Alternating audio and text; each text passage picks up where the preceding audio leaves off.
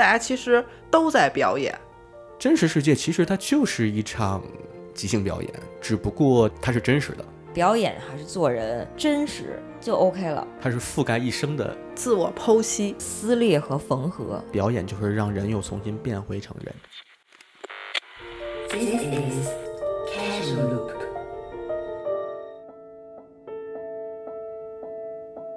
大家 Hello，一哎，二一点儿默契没有。一二三 Hello，大大家好我们是开塞塞露。大家好，我是苏放。我是帕，我是裴军嗯，今天我们想聊一个特别欢乐的话题，啊，哎，这话题欢乐呀。我觉得欢乐，哦，那我觉可以得代表活力，代表热情，同意。代？表自我，哦，嗯，代表社会，哎，你说你还能代表什么？什么都能代表。对，啊我们可以先说一说，代表一切咱们理解它。咱们还没把这 keywords 说出来，对，它不是啥玩意儿啊？就是先不说是啥，然后你可以可以描述。听众这时候走了。这期节目没有标题是吧？不能有标题，因为有了标题就没人猜你们说的是啥了，真是的。先猜嘛，先猜，好吧哎，？你刚才问题是啥？就是用几个形容词来描述，就是这件事情对你的感觉。啊，人生，它是覆盖一生的一个事儿。嗯我觉得是连接，还有是这比较片面吧，就是自我剖析。啊，我刚才想用的词是撕裂和缝合，嚯，嗯，哎，由此可见咱们三个人的精神状态。所以可以公布了吗？嗯，所以它是表演，表演。呃，哎，我们今天想聊表演这件事儿，行，为什么突然想聊表演也不是突然，是我一直想跟你聊表演。啊？一直想跟我聊对，因为裴军是一个即兴戏戏剧，剧表演者，哎一个编剧。我呢是一个在努力中的配音演员。嗯，我们都会涉及的一个点呢，就是表演。嗯，但是我一直觉得咱们俩在表演这件事情上是有不同的状态和观念的。然后我觉得表演这件事情是可以聊一辈子的，可以跟不同人聊的。当然，嗯，哎，那所以盼在表演这个话题上是一个什么角色？是一个旁观者，一个受众。观众，至少你是一个观众。嗯，嗯，因为是一个影视爱好者嘛，嗯然后不光现在的什么戏剧啊、脱口秀啊、即兴演出啊都会看，嗯，而且我觉得这个表演它是体现在生活各个面面，像你说是人生，它不光哎是从事这个行业的人会在我们的生活之中，大家其实都在表演，对啊，就是你跟别人在交流的时候，你就是在表演嘛。嗯，薛之谦说大家都是演员。哎，这这梗太老了。前两天就是听到我的老师跟我说，当你走进录音棚的时候，其实你是有多重角色的。第一层，你首先是一个观众，就你进去，你看，不管是电影还是电视剧、动画给你的画面，你首先要安静的看它，它给你讲的是个什么事儿，这个人物情节怎么样了。这个时候你不能忙着看你的词，你要先知道这是个什么事儿，当一个好观众。然后下一步你要当一个好演员，你要把这些词和情节内化到自己身上，再把它表演出来。然后再下一步，你要再跳出还有一个人来，就是这个人是在审视你的表演和观看这场演出的，就这是三个不同角色。所以我觉得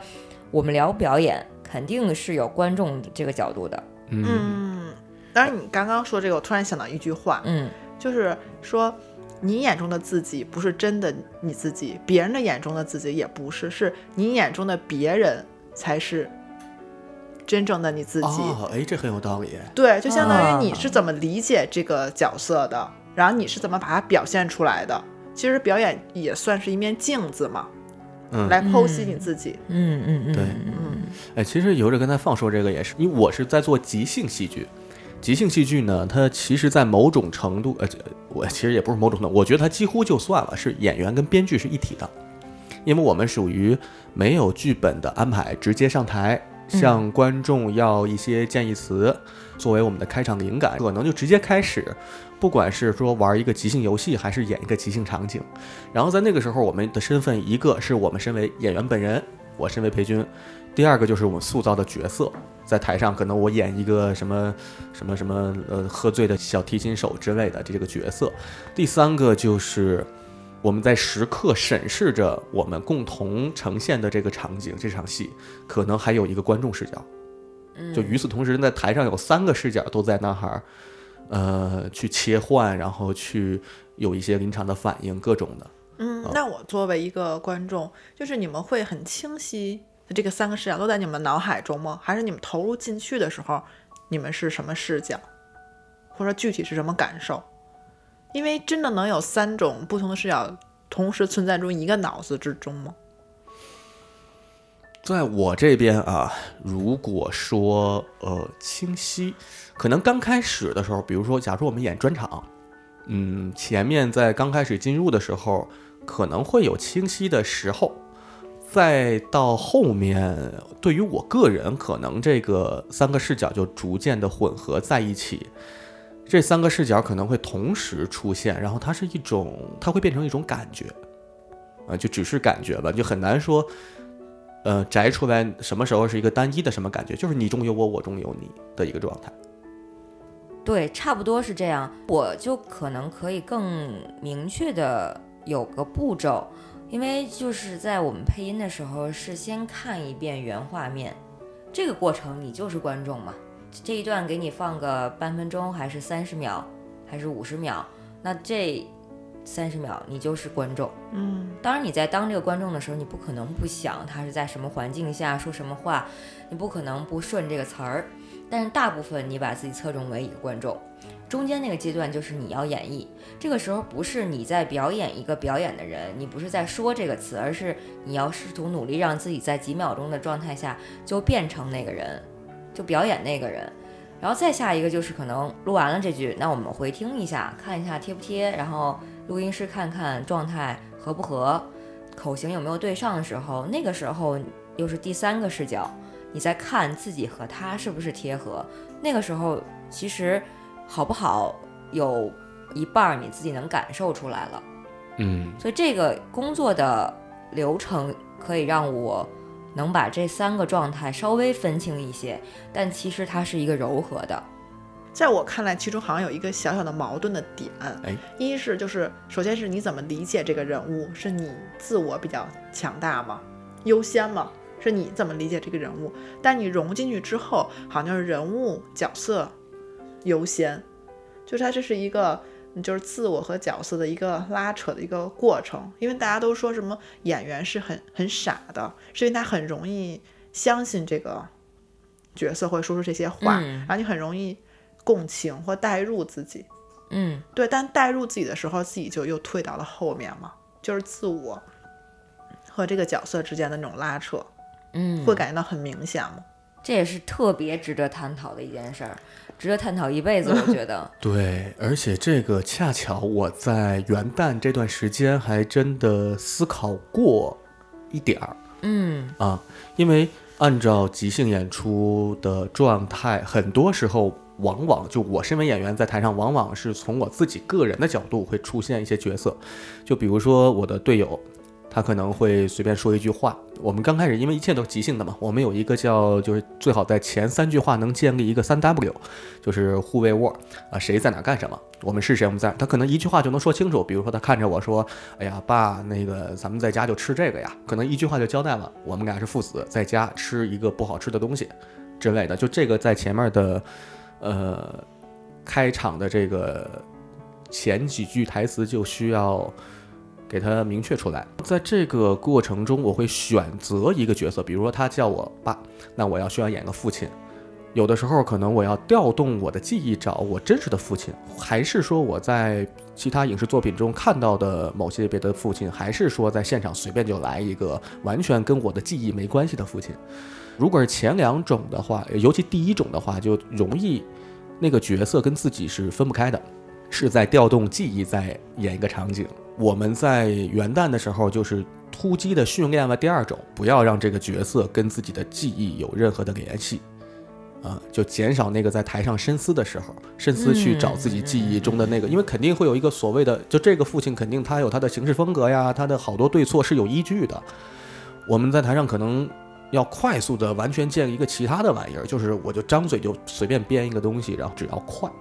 啊，这是我们做的一个突击训练啊，就是快速。完了，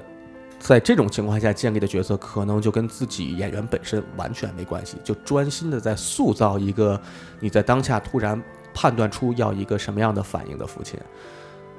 那个时候，感觉演员本人是像你像盼哥呃刚才说的，躲在了角色的背后，那个角色跟本人实际没有什么关系啊。这个问题我一直在想。今天我在上一个导演课，一个非常有名的导演在给我们上课的时候，我提了一个问题，就是比如说这个哭戏，或者类似有情感比较波动的呃场景的时候，就是你真哭和假哭是能听出来的嘛？就是在我们声音表演的过程中，那个感情的流动是能让人体会出来的。所以对我来说，有一种困惑，就是比如说我现在要哭了，画面里这个人可能是因为失恋哭，但是现在我没法立马调出来我失恋哭的这个人，就我曾经记忆中有失恋哭的，或者这个不足够戳动我能马上哭出来，那我就想我人生中最难受的、最想哭的事情，比如说我父亲去世或者什么一个事儿，我我把它想出来。会对我造成一个困扰，就是我霎时间我我不知道我是应该进入角色，就我现在就是这个姑娘在这儿，男朋友掉头走了，我要哭，我努力的揣测这个过程，还是我马上去去拉一个东西叠加上来，嗯，就去叠加我那个我熟悉的一个哭的场景，我最亲的人要离世了，马上就被推走了，人已经没了，我是哪一种方式更好？这两种方式在我处理的这个过程中，我会在脑子里徘徊，我又想又想唤醒那个部分，又想进入这个角色，它就会影响我，我的反应就会慢，我的哭啊的表现就会慢。我说这该怎么办？嗯他说：“那你其实，在外人看出来，他们不太能看出来你是为什么哭，或者是比如说一个数学家他在想一个深奥的数学问题的时候，因为你毕竟不是数学家，你怎么也你也想不明白。但你此时你只要去想一个事儿，想今天吃饭为什么花了这么多钱，嗯，那你那个状态就是在想，在别人感受上来的，他就是感觉你在想。”嗯可能你想的是数学，你只要做出来的那个想的状态，或者你体会到那个哭和那个伤心的状态，就能有对应。所以他给我答案就是你你你去调动自己的那部分。嗯，你说的这个问题就是这三种，刚才你说很快的来做一个反应，创造出一个新的碟，嗯这个过程就是它一定是基于你有很多的积累的情况下，啊，对，当然，啊你积累过十种碟、二十种碟，你在你一瞬间脑子出现的时候，你能给出一个多方糅合出来，在这一秒呈现的碟。对，而且在那一秒甚至还包含了观众视角，可能比如说两个角色之间的情绪反差呀，关系的，就可能没饭吃是件很不好的事儿，但是你表现的很开心什么之类的，会夹杂这些都在一瞬间会反映出来，塑造一个角色。而且我觉得有一点不同，因为裴军他那个是即兴嘛，嗯他大家不知道他全部的剧本是什么样的，就没有，没有他，自我们也都不知道道。对啊，所以说他这个爹，他就是可以随便发挥嘛。因为如果你有一个完整的剧本，你是要根据这整个剧本或这个人物，你来设想他的情绪是什么，他已经给你规定好了，就是这么一个人。因为如果吃不上饭，他可能就是一个很严肃的爹，他不可能用一个戏谑的方式来表现，有的时候对，他就有限制了嘛。你要根据这个人物来找他那个情绪和表达方式。这就是我为啥一直想跟你聊表演，因为嗯我我有某一种角度，我觉得你们这就不叫表演，叫条件反射或者叫随便瞎演，就是因为我你干嘛这么说人？没事，先让他说。就是我觉得你说的对，是吧？就是在我理解的嗯表演，就是你要忘记自己，试图去当一个别人，试图理感同身受他的所有和他的反应，是深刻的，是时间长的，甚至你你要做人物小传的，你要知道这个人，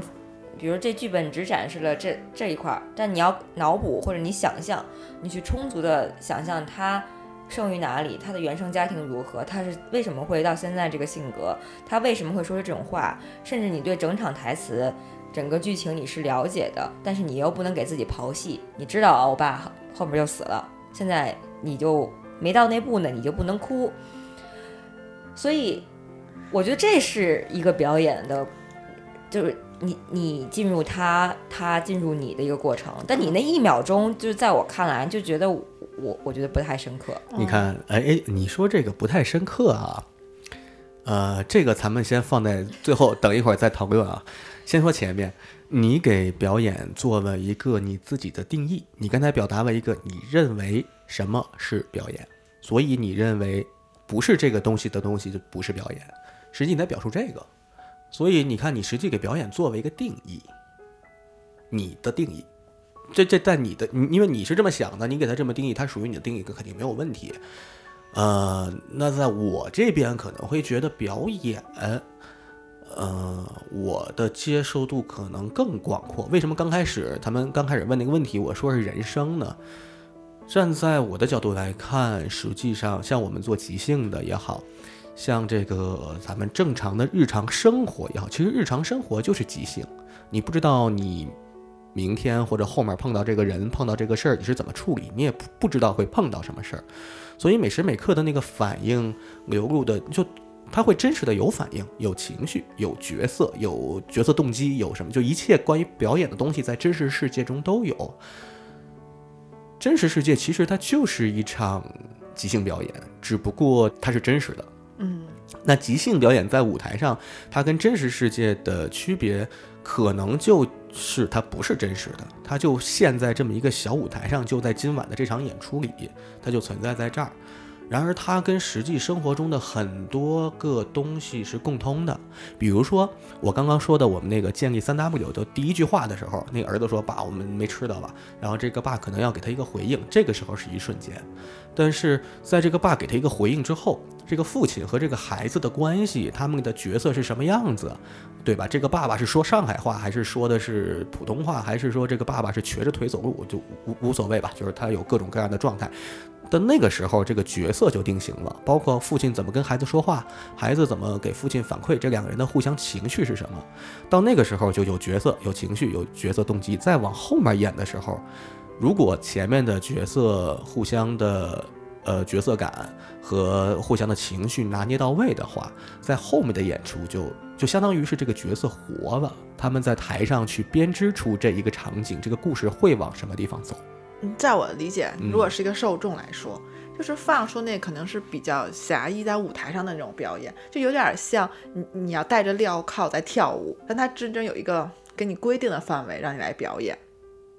因为你是有剧本的嘛，嗯，都已经设定好。裴军的那个就是你要自由自由舞蹈，就像书法，你有一个规定的体，大家会觉得你这是书法。但你说要草书或者不是草书，随便你写，我就是画圈画叉画圈儿，大家嗯会觉得那你这是什么呀？我也能来，你这不就瞎画吗？但可能每个人都有有迹可循，他有他的自己的那个艺术规范在里边。对，这条路好玩的点在就是你真找一个不会画的人，他真的瞎画。但是你发现这个瞎画，当某一刻它有规律的时候，这个瞎画出来的一幅画作，到最后它有它的章法，它是好看的有点像当代艺术，很多人说大家都能做当代艺术的展，之类的吧，嗯，是这种。我要说表演的话，我可能我对表演的定义都特别的宽泛，就是不会说只有某一种。可能是某一种不是，我觉得可能都是，就生活都是。嗯，因为就像你，如果生活中可能你咱们俩发生关系了，我接这句话和我接另外一句话，那剧情就已经会往不同的方向发展。其实你嗯就是主宰这场表演的这种感觉，就是嗯又是编剧又是演员。对啊，其实很多，就比如说咱俩见面，然后你不太喜欢我，但你得跟我说场面话，你就是在表演嗯，之类的吧。而且我觉得刚刚他刚刚有一个范式，就是你刚刚说有点像瞎演，可能只限于他们刚开始的时候，因为他们有点有有有那个编剧思维在里面。你要刚开始创一个什么角色，那刚开始演着演着，其实这个角色他就已经定型了。那你再往后边演的时候，他就不能再瞎演了，因为他要根据他开始创设的剧，就是剧情和人物填他的这个表演，就他已经变成有迹可循的东西了。对，我我的理解是这意思。我认可你说的表演是宽泛的，表演不是某种表演，我也没有给我的表演进行一种定义而反对你。嗯，我认可那么宽人生是宽泛的表演。嗯，我听完了以后，我觉得好像你的这种表演方式更依靠逻辑，哎，是不是？不是即兴就不是啊反逻辑的呀。啊，是这样啊，它有就这么说吧，它有一定的逻辑，但实际上它也没那么有。就即兴，如果按照你最刚开始的理解，都是瞎演，没有任何逻辑，其实也是对的，你看，也是对。即兴在于哪儿呢？就是因为我们在做的这个东西的第一条，就是说，呃，不要评价它，就是不要那个，反正不要 judge 它吧，不要去这个太多的限制，不要然后炸着谁。任何，不要价值自己，不要价值其他人，不要价值演的这个场景演的跟屎一样，就不要这样。它到后期，因为即兴它是一个流动的过程，可能前面一场像屎一样的戏，最后有可能哎，它蕴含着某些东西，当然也可能它就是一坨屎，没关系。我们在玩即兴的时候，因为这个确实是，我觉得你感觉是对的，它跟传统表演确实不一样，因为我们的第一课最重要的是学习庆祝失败，即兴是一个会失败的表演，就是容易出现演的啥也不是。演飞了，或者是这两个人根本就没有搭上，或者各种原因都可能有。在这种情况下，就是没有必要太纠结，就给它扔掉，重新再开一场。这是我们演即兴的一个非常重要的逻辑。庆祝失败，就是第一个是你不要有设计那么多限制，但是在这些不要有这么多限制之后，我们会有一些建议，说我们尽可能 say yes。啊，我们尽可能去演一些积极方面的、呃积极一些的角色，啊，演一些比较比较就是能量比较高的东西，这些都是作为建议。因为这么演的话，可能会让剧情也好，或者让整个场景也好，看上去更好。但是如果你没这么做呢，也没事儿。嗯，啊，这是我们的一个小逻辑吧。那嗯我听下来的这个点就是，我觉得范可能问这个问题的点就是，那你说非专业和专业的区别在哪儿？好像即兴就是大家都可以做，就是你的那个专业度体现在哪儿？是这是这个点吗？对专业度哦和我所谓的这个深刻度，就是你对他的对他动的脑子，而不是你挥洒的汗水。或者说我一个非专业的和你一个专业的，那咱俩做出来的区别，其实有一个最主观的区别，就比如说我跟我的固定团队去演一场、演个场景或者演一个什么东西，呃，跟一个真的什么都不会的人，或者一群不什么都不会的人，能明显看出来我们演的比他们好看。就就是我我们肯定会有更多的，这就是发展到中后期的时候，即兴演员也是演员，也需要表演，也需要一些，呃，他甚至比表演要多一些编剧逻辑。他甚至知道这个剧情的游戏点，我们如何放大一个角色的特质，在台上发现出来的，啊，他不是在台上设计出来的。我插一句，你能给我讲一下即兴表演的历史吗？你们的鼻祖是谁？它是个什么样的体系？呃，我们之前大概好像有过，但我说的可能不太准，因为这玩意儿我也不太关注啊。好像是什么十四世纪意大利假面表演什么之类的，一帮贵族戴着一个什么大眼罩子在那儿瞎，也也不算瞎演吧，他们就反正就是很早嗯那些东西，面具、假面、即兴表演。那即兴表演当时产生出来的目的是为啥？自娱自乐。你要问这么学术的问题，我还真不知道，但是我能猜，我猜啊，呃，在表演过程中会发现，你说自娱自乐，它是有一定的，我猜可能会有点儿，因为它有这个属性，发现这个自娱自乐的感染性非常强，就大家看了之后，能给大家提供观赏价值，所以它才会有，要不然就没了，没必要发展那么多年，几百年下来。还是说，就是放一直在纠结这个专业性，是不是有些人我的点他就是喜欢逗闷子，就是那种 就是没有那么正式的那种，因为如果很嗯推到很早之前，那可能就是话剧那一派、戏剧那一派、嗯和这种表演应该是一个分割嘛。但是话剧它是不是门槛非常高，或者你你的鉴赏能力，或者它很严肃，它表达的主题也非常严肃。但另外一种戏就是表演方式和戏剧方式，它就是它想消解这种严肃性，他可能就是啊，像戏剧一样，然后聊一聊人生的一些快乐的事儿啊那。不是更像杂耍吗？呃当然不是了。呃，首先杂耍反对反对深刻，反对严肃，那不是杂耍，杂耍是杂耍的逻辑，就是你看杂耍是我我我现杂耍在随还是有技能你的。你呃对 杂耍杂耍就像我们，我们有些演员有些个人技能，他上去杂耍，我们就说我操他妈使活儿，你知道吧？你说就他真的是有活儿，哎，我们没那么多活儿。他就是你知道，即兴表演的专业性会体现在很多东西，比如说快速明确场景，然后他的角色塑造能力，比如说这个团队是演长篇场景是游戏驱动还是剧情驱动？游戏驱动的话，比如发现一个游戏点，能不能快速放大第一番、第二番、第三番？实际为什么即兴演员可以当很好的 sketch 编剧呢？是因为这两个东西是共通的，在游戏驱动上。呃，我随便举个例子啊，我举一个一年一度喜剧大赛的一个例子吧，随便找一个啊，像那个《父亲的葬礼》这个作品，你们看过吗？我我看过，没有，你没看过，快速讲一下啊，如果有没看过这个作品的听众，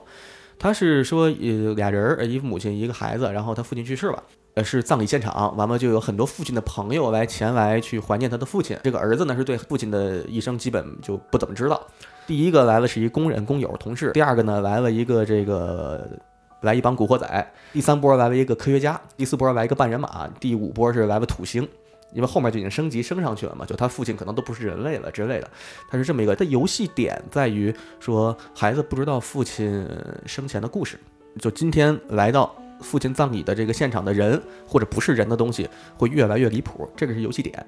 我们可能好的即兴团队在演一个长篇或演一个场景的时候，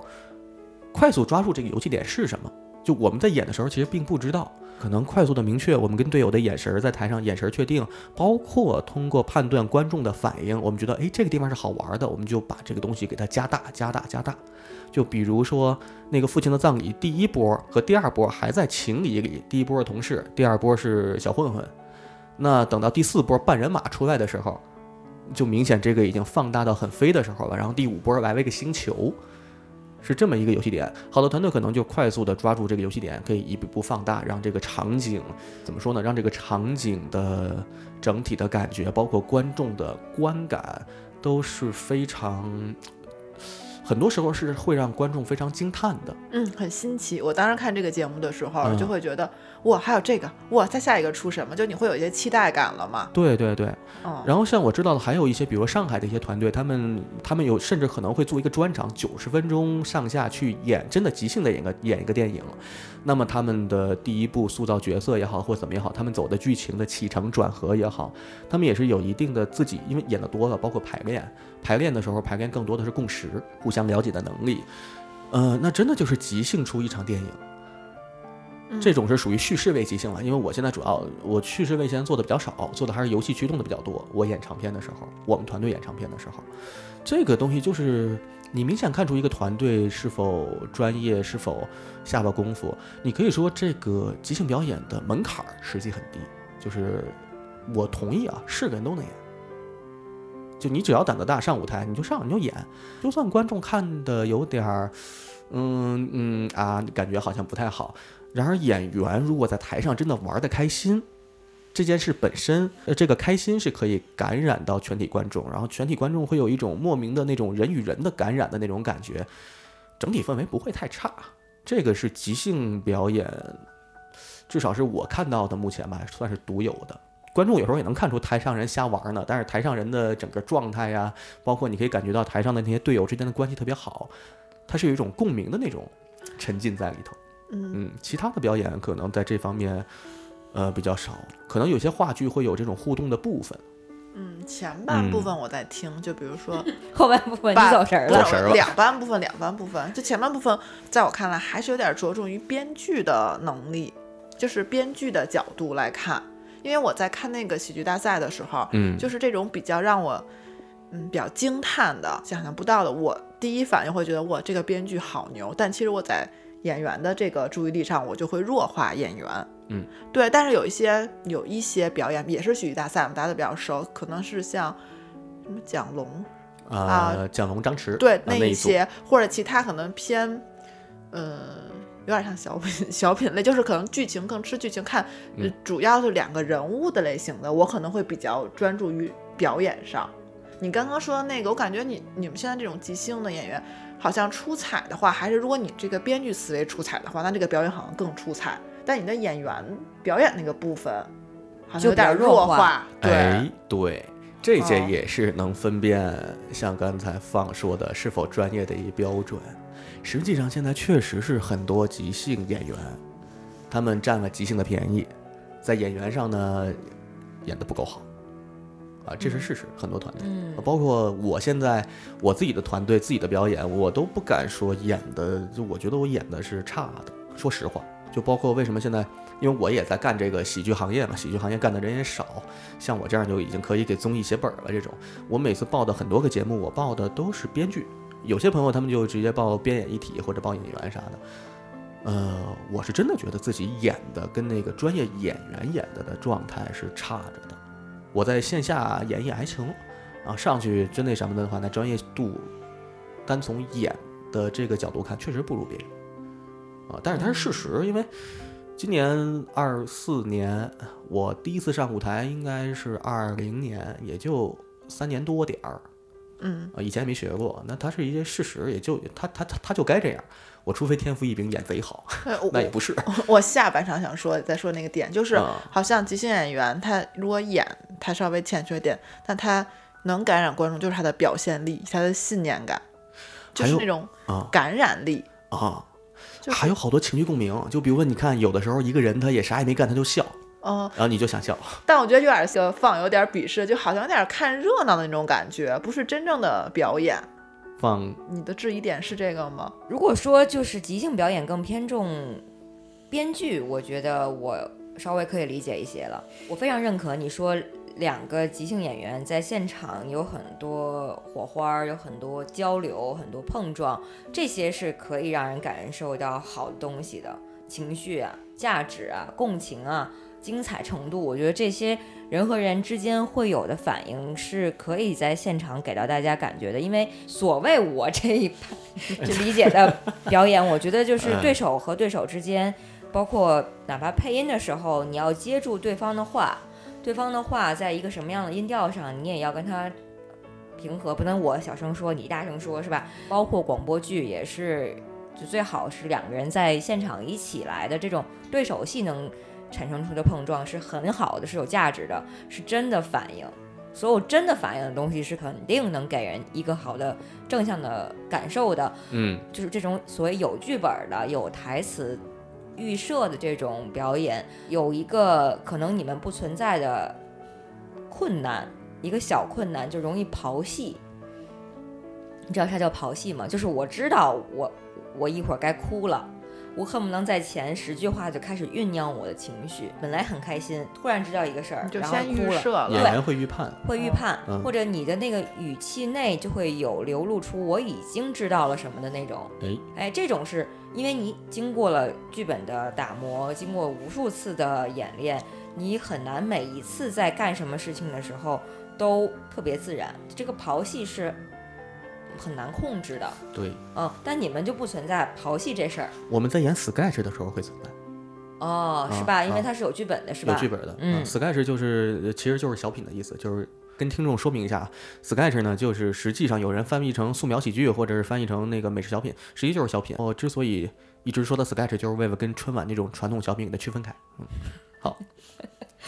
我们演 sketch 的时候，有的时候会，因为我们刨的倒不是那个哭，我们有时候知道笑点在哪儿。对，笑点也啊是、那有的时候点。呃，对，然后所谓的就是当一个戏演的，其实这就是演员一样，一个本儿演的很熟很熟的时候，你发现这个演员变油了。对，因为我们也做过好多 sketch 线下的演出专场，嗯，就是大概十几个、十二个、十五个的小品串在一起，演一个九十分钟、俩小时之类的演出。发现演的多了之后，你说那个东西确实是存在，而且这个好像是演员嗯都需要克服的一事儿嗯。啊，嗯有时候挺难克服的。即兴表演的爽点就是，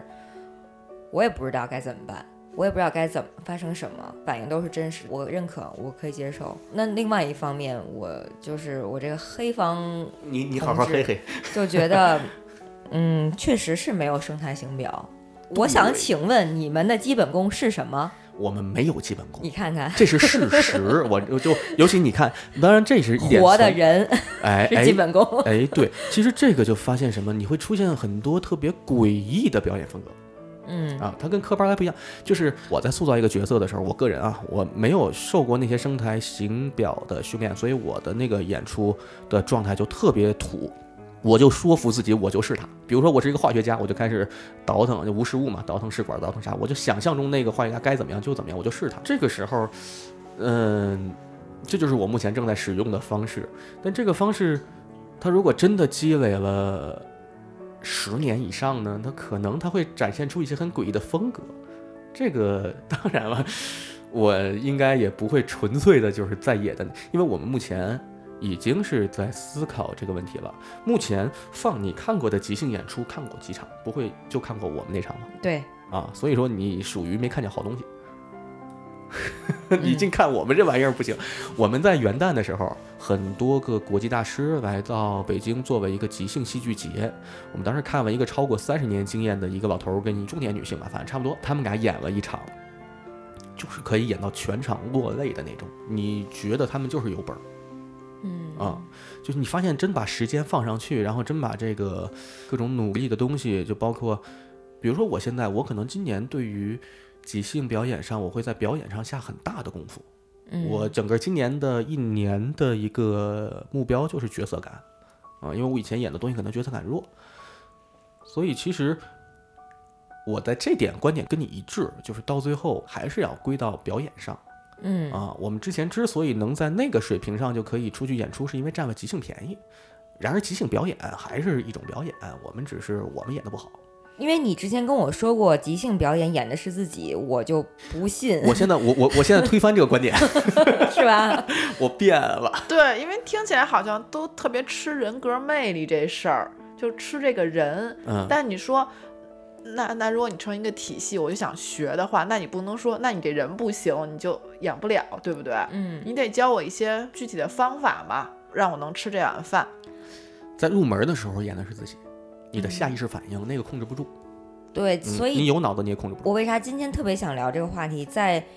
嗯跟导演沟通之后，我问他，就是到底我们演的是别人，因为我们要完全内化人家的一生嘛，嗯你能想象的更多的、更细的，你才能更细致的了解他为什么此时要说这些话。这么说，他说了一句话，他说就是你永远不可能成为别人，所以你永远只能贴近别人。当你演的肯定是别人，你肯定不是演自己，但这个所谓塑造出来的角色，是你尽可能去贴近他的，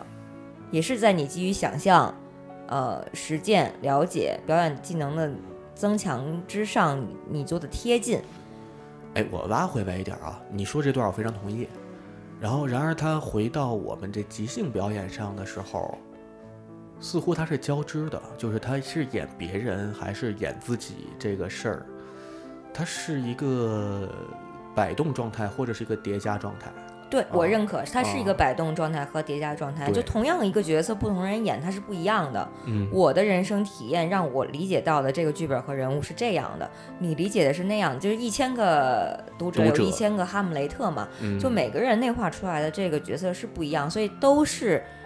既有自己又有别人，嗯，我中有你，你中有我，而且在可能每一个年龄段你物色出来的它都不一样。所以嗯你只可能在每一个瞬间尽可能的贴近角色，感受它，而不可能说你完全是别人或者完全是自己。所以我觉得咱俩的讨论现在已经没有分歧了，是不是？就是你已经推翻了自己，我表演的是自己。我以前是不认可的，我现在觉得咱俩的观点是一致的。甚至这有个记忆的问题，你知道吗？就是你之所以有那种感觉，是因为呃，我在初期的那个状态的，你你看我演出那一场是那么一状态，不不不，你在菲律宾的海边跟我说，我们表演的就是自己，我恨不得大嘴巴要哎扇你。但是这句话它不是表面意思，这句话有更深的含义。哦，啊，它是有更深的含义，它不是演技技术上的东西，它可能更有点哲学上的思想。哎，那当然，我觉得 表演、人生都是在演自己。那那那是那是，因为我刚才突然想到，我在马尼拉即兴节，就是在咱们菲律宾碰面之前，嗯我看了一场非常，你不能说非常棒的吧，但是确实是很少见的一场单人即兴，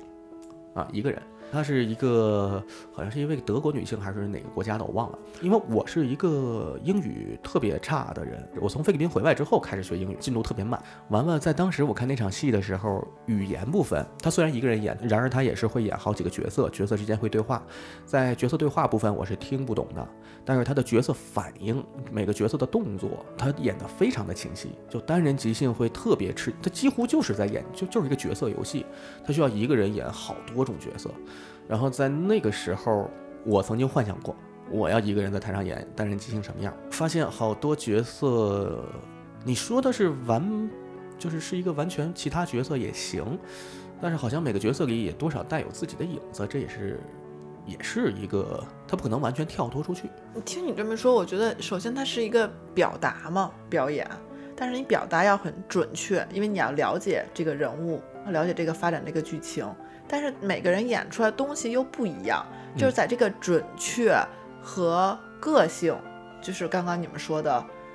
角色和自我之间，对吧？嗯因为刚开始我觉得这样放它比较嗯寻求专业，那首先。达到的门槛就是你要准确表达嘛，但它嗯即兴，那他现在就没有准确这个标准，因为都开始是即兴嘛，他没有一个嗯衡、衡量的那个杆儿在那块儿。对，这个标准不一样。哦，而且即兴还有一个发现感，就可能，呃，非即兴的演出会有一个本儿或者有一个什么东西看，就这个人是一个什么人是有定的，就他是一个对，呃特别厉害、特别什么的人，还是一个什么什么样的人，这是有一个角色的东西放那儿。我们在台上演的时候，可能演完之后做完这个动作之后，才琢磨哦，原来他是这么个人，就我们是发现了他。我们做的时候没走那么多脑回路，有好多时候不是先想好再怎么演，是演完之后说哦，原来是这样的人，然后后面再会往这上面靠。都基于你个人性格的条件反射。呃，也有场上当时整体状态，比如说这是几人场景，整体的场景状态、观众的状态，都会糅合在里头，也不是一个人在那儿还想干嘛干嘛。那另外就是像比如说电影演员，嗯。他们进入一个角色，进入了，嗯。每天研读剧本，体验生活，表演角色，可能整个的时间要三个月到半年。嗯，他可能好的演员，他真的完全进入那个人之后，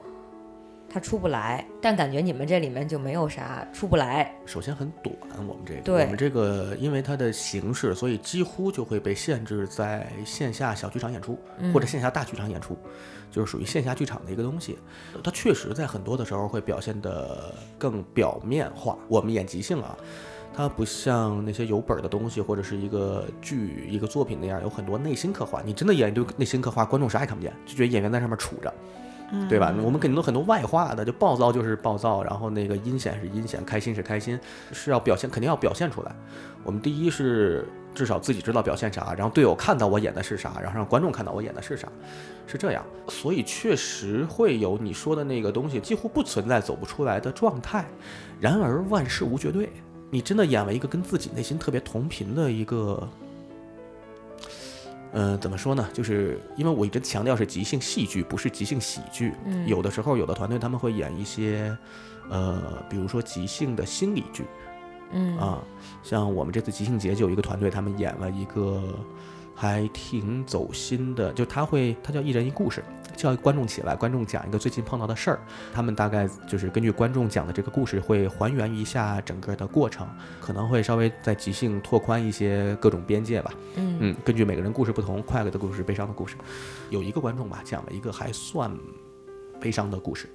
演完之后的全场的氛围啊，整个他是应该算是悲伤的吧，就是这个东西，我觉得印象深刻到足以到半年之后仍然在回味。嗯那在演这场去呈现这场这个场景的演员的内心会给他留下多大波澜吗？我觉得会留下点儿，因为其实即兴也分好多，包括有很多即兴疗愈的，还有包括我在马尼拉看到一个团队他们做的神神鬼鬼的，就是整一个那个大巫婆那种即兴跳大神儿，南亚大巫婆，然后但是他真的是把你的心理问题放到他们一个钵里，然后他们拿起来读，读完之后演一个什么东西，那个其实还蛮走心理的东西。刚才你有一点，你说是愤怒叫表现夸张的愤怒，阴险要做出来给观众看，也做给对手看，让人看懂。让人看懂。嗯所以你那个瞬间是在表演情绪，是不是？不是在真正的有情绪，回答是不一定，然后你继续，不一定就是不一定你感受有可能是真的。因为呃，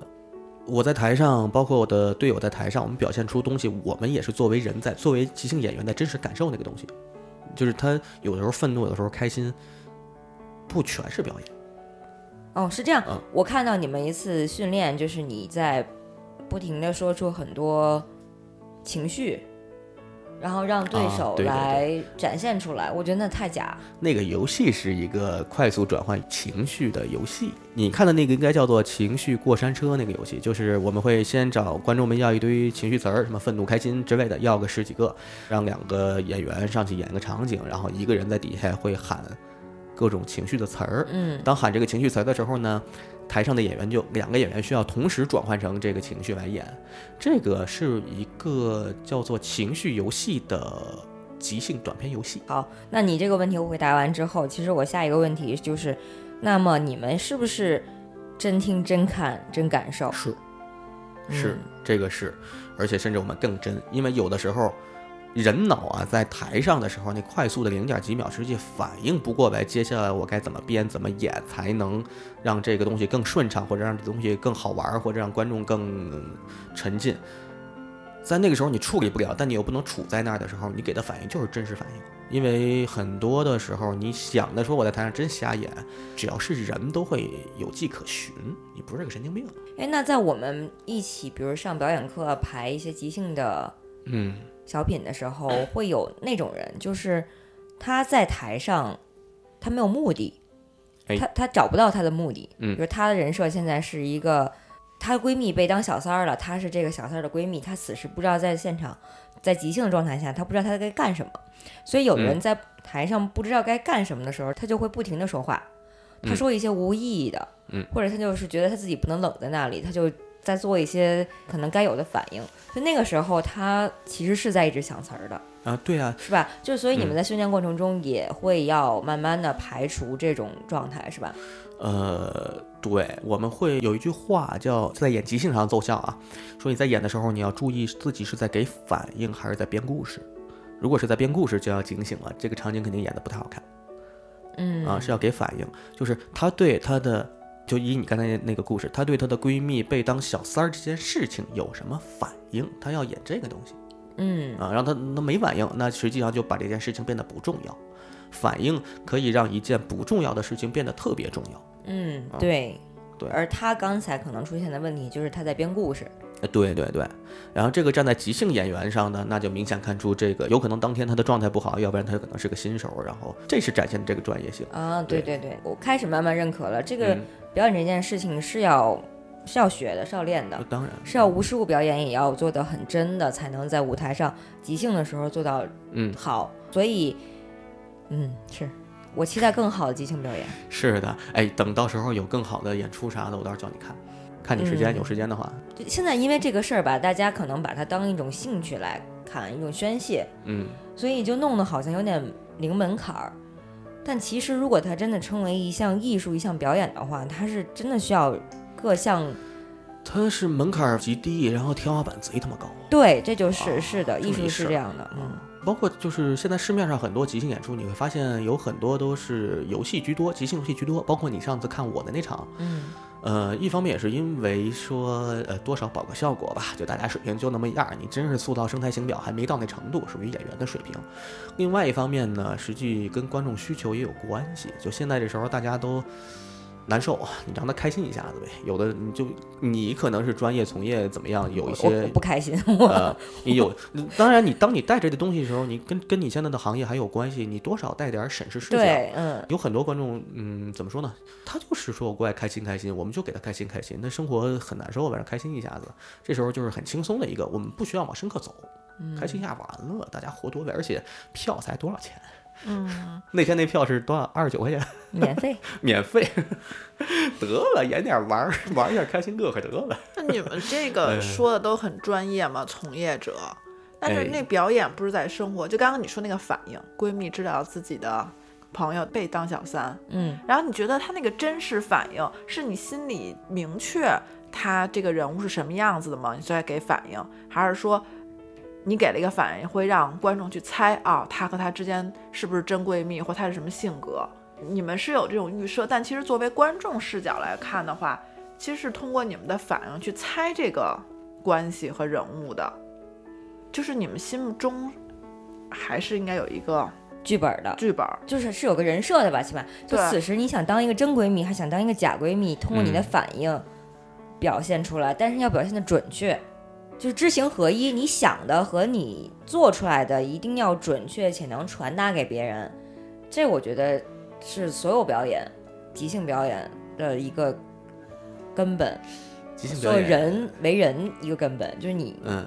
哪怕你说假话，你也得让人相信这是假话。对，那你说你们学的这个表演，就是你们算是已经算专业的了吧？不算不不不敢说，就是说在尝试、在努力吧爱好者。爱好者。但你觉得学表演之前和学表演之后，在跟人的交往过程之中，对你们有没有什么帮助或改变？就因为你其实，在跟人相处的时候，嗯你也要做反应嘛，或者你有一个预设立场。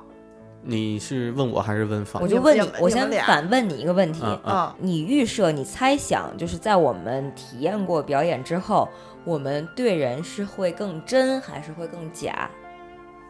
是这个问题吗？类似，因为但是嗯人和人不一样，可能你跟朋友聊天的时候，你你你流露出来的可能会自然，可能更靠反应吧。但如果你在这个立场，你是跟一个陌生人或者跟一个领导，你会带有一些目的性，就相当于有剧本儿，你心里有一个目的性，会有一个剧本儿在的时候，你跟人交流，就是你就是想问，你学了表演以后，是不是更会骗人？不是会骗人，就是会能不能会更好的交流，达到你自己的目的吗？就是有一个，当你有一个目的的时候，目的，呸！当你有一个目的的时候，哎呀，当你就是会，就是啊会不会就让你们觉得人际交往会更简单一点嘛？嗯，让我学会了一个事情，就是真实、真诚，哎，就是表演还是做人都真实就 OK 了。我感觉我刚才问你那个问题是变得更真了，还是变得更假了？不是学了表演以后就有更多的表演技巧，更能骗人了，而是学了表演以后，人变得更真了。那这个真的点是是你你觉得你目标更明确了吗？还是说你更会听别人说什么？这个真体现在哪儿呢？这个真体现在你更认真的在听他说什么，认真的想自己在听完的是什么反应，认真的表现出来这个反应，就是我认为的表演是真真实反应，真实感受，其实是表演最精粹的部分，而不是你的表演技巧把这个东西演得多像。你认可吗，裴军？我认可，我认可。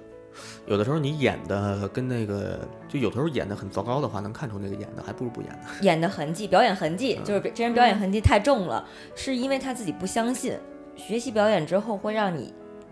的那种信念感、相信感的能力会比以前强，因为你能看出来一个人他是在表演表演者，还是在我今天要表演一只狗，还是我就是一只狗，这是有区别的。嗯，就是一种信念感吧。就是你如果是后者的话，你就是一只狗，哪怕你演的不太像狗，但是你也像狗，就是那种感觉。那你觉得你跟别人交流过程中有什么改变吗？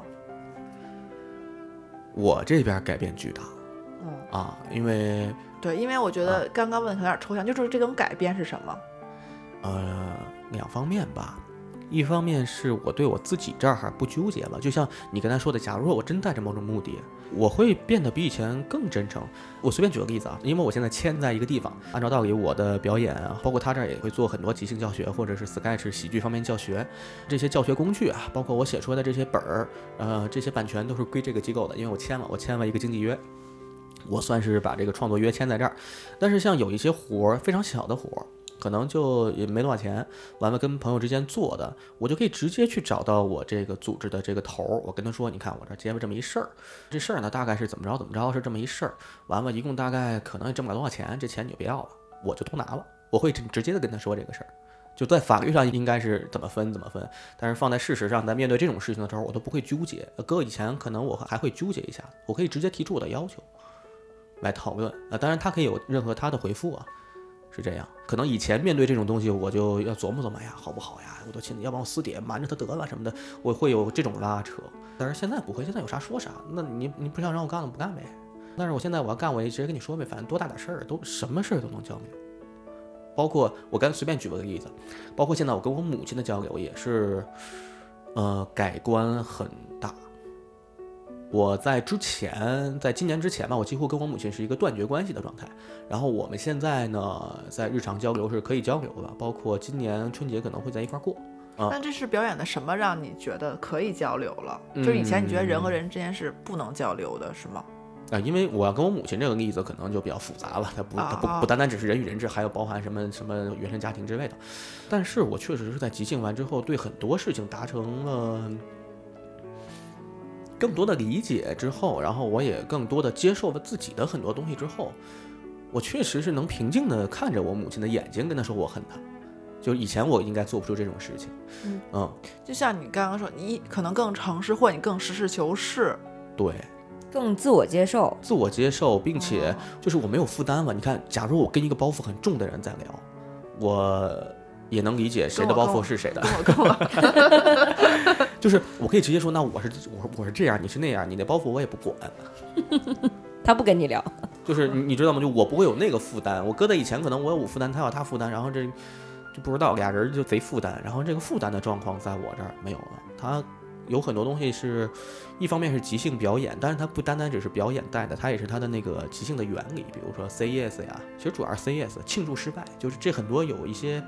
要不然，其实我个人非常推荐每个人都可以尝试去学习一下即兴表演，不一定当演员，但是它确实是人生中非常值得体验的事情。嗯，它可以让人更接受自己，包括他的那个庆祝失败，don't think，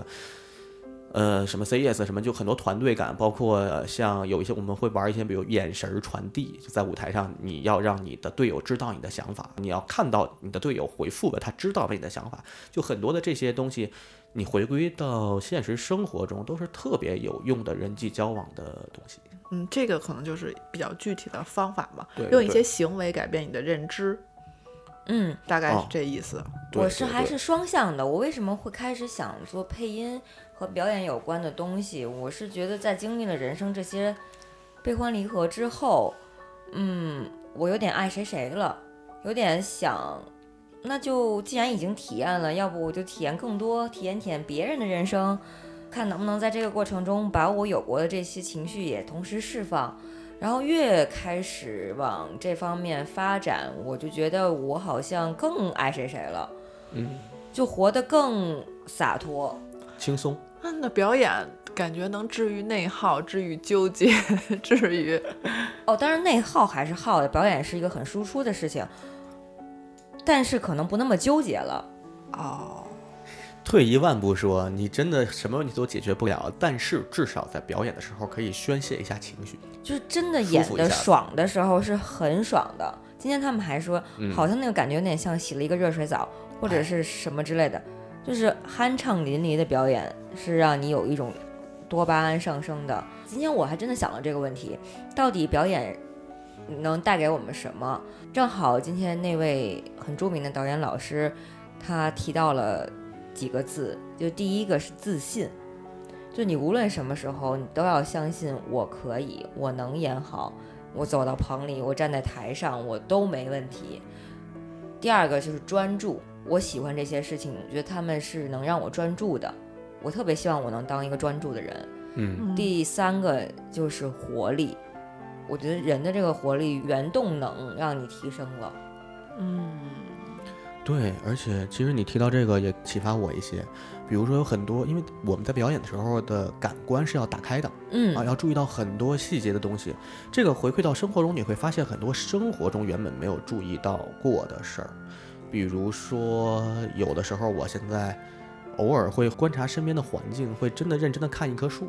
观察的角度会更细，你心里有表演这件嗯事情的时候，你会观察所有事儿。嗯对，搁在以前你会觉得这事儿没效率或者没什么用，但是现在好像觉得有些事儿你在那儿干一干，对于外界确实没什么客观世界没什么影响，但对于自己沉浸在一个事儿中，那个快乐是快乐的。嗯，你这么说感觉特别像一种心理治疗，因为我像之邪教，不是真的很像那种嗯就是行为疗法。之前我会上一些课，它第一个课它就是让你观察，或者是让你今天仔细的去品尝一个食物，闻一个味道，嗯或者仔细的就是好好的晒一晒太阳，让你跟自然有所接触。它其实就是让你不要局限在你的情绪里面嘛，你要嗯打开往外看，它就是一种心理治疗的方式。表演一些很多小的训练技巧，比如观察训练，嗯观察完并陈述出来这件事情，观察完并表演出来这件事情。我觉得这些对个人的理解力、表达能力和感受能力都非常有帮助。我真的认真的观察过我家楼下的保安，观察了半个小时，然后他没他没发现，他没呼 你，他没发现我偷偷观察，但贴是贴他脸。但是从此我 再对一个秃头、微胖、中年保安的形象，我会非常具慈视，非常慈视。对，哦当我涉及到类似的时候，我马上就能对上他，在我脑子里是出不去的这个人。啊嗯，这个也有点像写作的一种、嗯一种嗯训练。对，我觉得像这种方式，好像让大家就充分利用自己是一个人的本质，对，就是把你的各种感官啊、你的想法，你都要利用起来，嗯不要当一个很很麻木或者一个空壳在走，不断的调动自己。你要这么说的话，那概括来说，表演就是让人又重新变回成人。本质上的人，啊，真就是本质上真本正质上的的人就是可能之前已经哦活得像数据了。嗯、啊嗯，那很有魅，力吧？对，感觉很心动的很感觉。想学一学吧？对，因为有的时候大家总是在问，你觉得你自己是谁？但其实真的回答不了。活着嗯活着，其实你就不知道自己是谁了嘛，或者嗯没有办法用几个词来概括自己了。但是表演好像能让你慢慢找到一些自己。嗯，那这么说，哇，我突然想，在你进入和出来这个角色的时候，你好像在出来的时候更能找到自己了，因为你以前不用进入谁，不用哎不用尝试谁，不用观察谁，不用体验谁。对就它有一个，你现在有一个坐有个标，对比对对对。啊，那感觉大家人人都要学一些，学习一下表演，感觉要特别像一个 传生。这个时候不卖个课可惜了。太可惜了。有没有什么咱们仨现在简短的靠说话就能